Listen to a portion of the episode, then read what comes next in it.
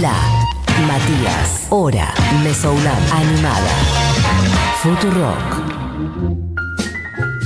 Y bien, amigues, cuando queda un tercio de este programa, faltando 20 minutos para concluirlo, eh, vamos a meternos ahora sí. Vamos a vestirnos como corresponde, vamos a ir corriendo las sillas, Sí. vamos a hacer espacio para que se arme una buena milonga de lunes, porque es lunes de tanguito. En la hora animada mm, venimos de hacer... Está bien, adelante Diego y nada más. La orquesta de Diego y Vallejos haciendo mano a mano entra a sonar en la voz de Julio Sosa. En este lunes de Tanguito venimos a hacer al Mundo Rivero, hemos hecho al Polaco Goyeneche, a Liliana Felipe, pusimos una esa de Caetano Veloso cantando tangos. Hoy toca un poco de tradición y dice, escuche. Y veo que ha sido en mi pobre vida paria solo una buena mujer. Tu presencia de bacana puso calor en mi nido. Fuiste buena consecuente y yo sé que me has querido. Como no quisiste a nadie, como no podrás querer. Bueno, puse este tango para arrancar porque es emblemático, porque es un tango también en donde Gardel ha metido la mano, básicamente la música es de Carlos Gardel, porque lo ha cantado Caetano Veloso también, que lo pusimos la otra vez, porque conecta muchas cosas y porque además, eh, bueno, básicamente es un tangazo que eh, Julio Sosa pisó un poco el repertorio de Gardel, para lo cual había que tener eh, bastante valentía, para no usar otra palabra, y salió bien parado. De allí, este, lo cual habla de sus impresionantes méritos como cantor, lo que lo ponen en un lugar para muchos como el mejor cantor que ha tenido el tango argentino. Hay quienes se inclinan por Gardel, quien se inclina por eh, el polaco Goyeneche o quien se inclina por otra gente. Bueno, mucha gente lo tiene a Julio Sosa como el cantor de tango argentino y a él le dedicaremos este último tramo de la hora animada. Iremos picando varias canciones de la cortísima vida de Julio Sosa, eso hay que decirlo también, muerte joven, muerte trágica en un accidente, de la misma manera que Gardel. Pero no se pudo construir tanto mito, si bien lo hay claramente el mito de Julio Sosa, el varón del tango, esa, esa cosa recia en su manera de cantar, este, no tiene, no se pudo construir un mito, bueno, básicamente Gardel es muy anterior y este, una de las figuras fundantes del tango, eso hace acrecentar su mito, pero además Gardel tenía una cosa más de galán y una ternura por ahí que Julio Sosa no tenía, lo cual le acotaba ciertas, ciertos alcances para, para poder construir tanto un mito a partir de él. De todas maneras, está en el panteón de la música popular argentina y del tango en particular, una persona igual nacida en Uruguay, quizá como Gardel también. No lo sabemos, no vamos a entrar en esa disquisición. Por lo pronto sí está claro que Julio Sosa nació en Uruguay en el año 26 y que murió antes de cumplir los 40 años en un trágico accidente, en este caso automovilístico, a diferencia del de Gardel, que fue un accidente de avión. Murió en Colombia, en Medellín. Eh, Julio Sosa se la dio él solo en el auto en Avenida Figueroa Alcorta. Después hablaremos de eso. Julio Sosa, sobre todo, éxito en los años 50 y 60. eh, nacido pobre en Uruguay, una infancia bastante dura, en la cual tuvo que hacer muchas changas para sobrevivir. Laburó de las cosas que se les ocurran, absolutamente de cualquier cosa que se les ocurra en plan changa. Pero él sabía que quería ir para un lugar. Diego vos anda pasando a la siguiente, si es preciso. Este. mm, ha llegado a cantar en Uruguay, incluso con varios, varias orquestas, y llegó a grabar incluso en Uruguay, eh, muy joven él, a los 22 añitos, una cosa así, año 48, llegó a grabar en Uruguay, grabó unas cinco canciones, pero al año siguiente ya se vino acá, a Buenos Aires, en el año 49, antes de que arranque la década del 50, se vino a Buenos Aires y empezó a cantar en algunos barcitos por ahí, y lo empezaron a ver, de distintas orquestas, distintos directores de orquestas, etcétera, lo empezaron a ver, entre ellos el señor, bueno, esto que estamos escuchando es una canción grabada con la orquesta de Pontier, Armando Pontier, y es Al mundo le falta un tornillo, y escuchen un poquitito. Se vive de prepo y se duerme apurado y la barba hasta Cristo se la han afeitado. Hoy se lleva a empeñar al amigo más fiel, nadie invita a morfar, todo el mundo en el riel. Bueno, algo parecido a lo que hablamos. Va, escuchemos, escuchemos, escuchemos, escuchemos. Al mundo le falta un tornillo. venga un mecánico a ver si lo puede arreglar. Letra de Cadícamo. Al mundo le falta un tornillo, que venga un mecánico a ver si lo puede arreglar. Miren lo que es esa orquesta, los arreglos son un escándalo. Para, ¿sabes qué, Diego? Porque lo pisé, no quería. Volvé tipo 15 segundos atrás, la, letra dice, se cayó la estantería y miren lo que hace la orquesta de fondo. Literalmente se cae la estantería.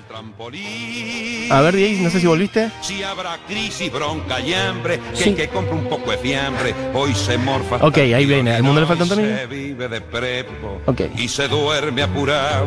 Y la barba hasta Cristo serán afeitados. Ahí llega, ahí llega, ahí llega. Hoy se lleva a empeñar al amigo más fiel. Bueno. Nadie invita a morfar. Es que volviste mucho más de 15 segundos. Ahí viene de vuelta. Al mundo le falta un tornillo, que venga un mecánico. Fíjense esta parte que dice que se cayó la estantería, lo que hace la música de fondo, ¿eh?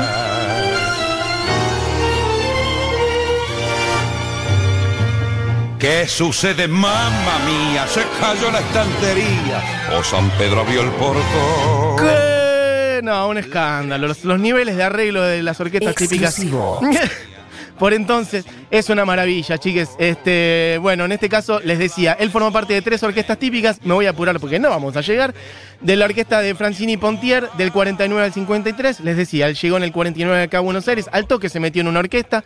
Francini Pontier grabó unas 15, hizo unas 15 grabaciones más o menos. Eh, muchos tangos de ahí quedaron en su repertorio. Al toque pasó a otra orquesta, la orquesta de Francisco Rotundo. Estuvo dos años ahí, grabó un poquito menos. Y después volvió a trabajar con Pontier, con su orquesta específica, porque antes era Francini Pontier. Esta era la de Pontier directamente.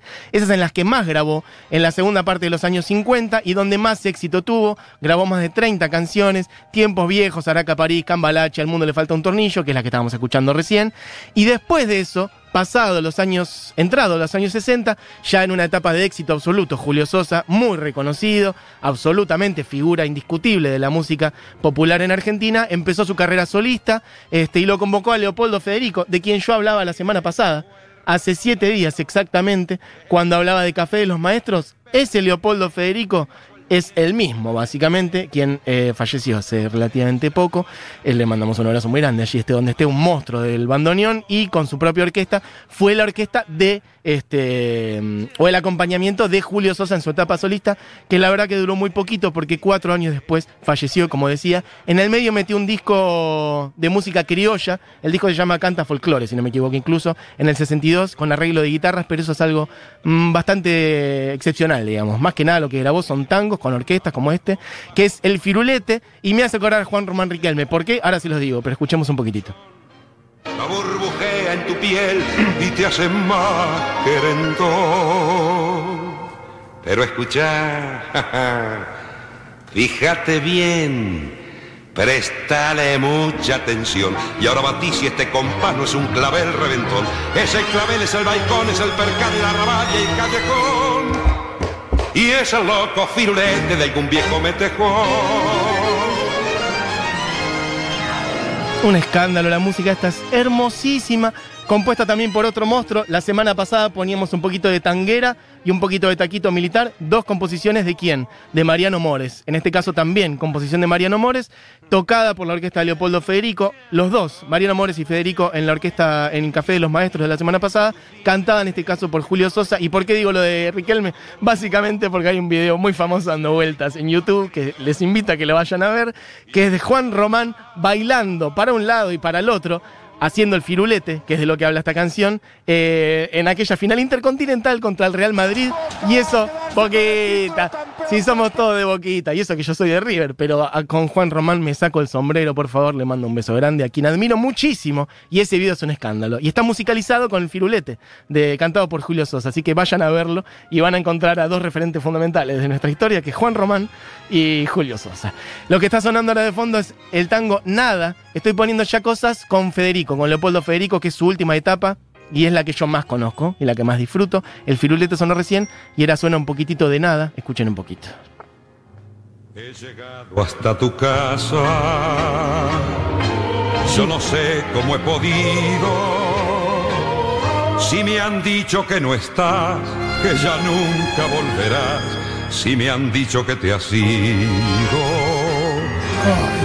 Cuánta nieve hay en mi alma. Qué silencio hay en tu puerta.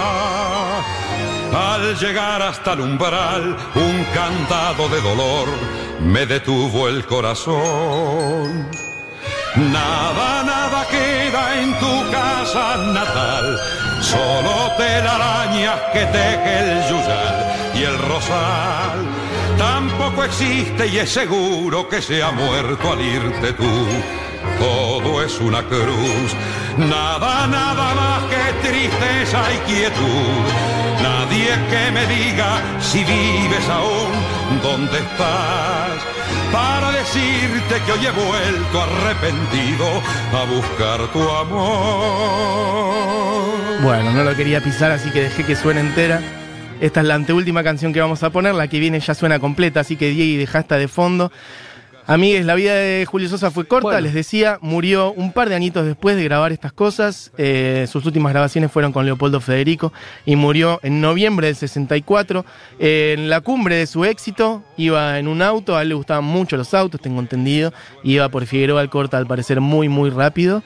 Eh, y bueno, no controló el auto y se la dio de frente este, contra un monolito, creo que un semáforo. Quedó, la verdad, que muy destruido su auto. Lo llevaron primero al Fernández y después a la Anchorena, donde murió.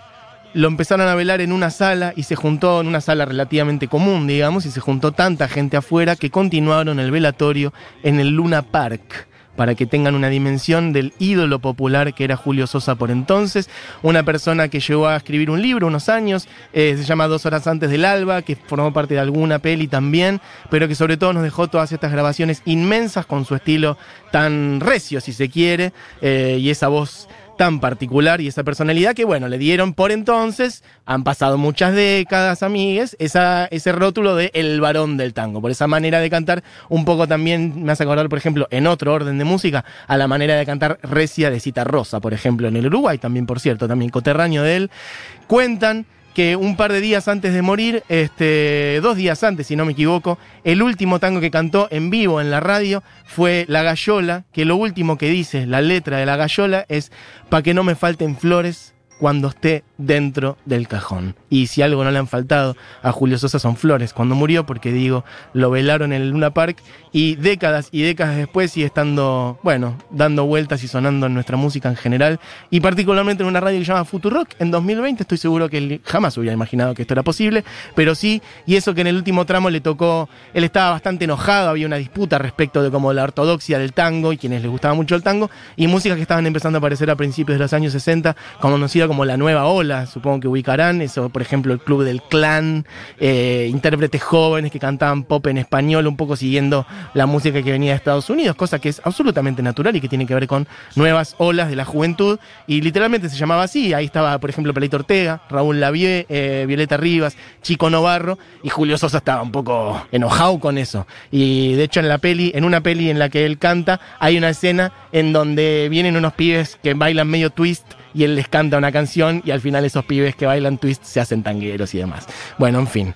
Homenaje pequeño, guiño a Julio Sosa, un ratito de lunes de tanguito en esta hora animada y vamos a escuchar, ay, quería decir algo de Disépolo, porque lo que vamos a poner ahora es letra y música de Disépolo, uno de los tangos más emblemáticos cantados por Julio Sosa, que es Cambalache, también con la orquesta de Leopoldo Federico, pequeño guiño a Disépolo, también una figura importante, de- central en nuestra cultura, otro día hablaremos un poco de él, figura de la radio también, haciendo mordisquito durante el peronismo, pero que en la década del 30, conocida como la década infame, escribió este tango que habla, bueno, retrata un poco esa época, ¿no? Eh, la letra ya la deben conocer, no me voy a profundizar ahí, pero bueno, escrita por Disépolo, compuesto por él, Cambalache, tocado por la orquesta Leopoldo Federico y cantado por Julio Sosa, entra a sonar, Diego, y cuando quieras, Cambalache, en este lunes de tanguito de Julio Sosa.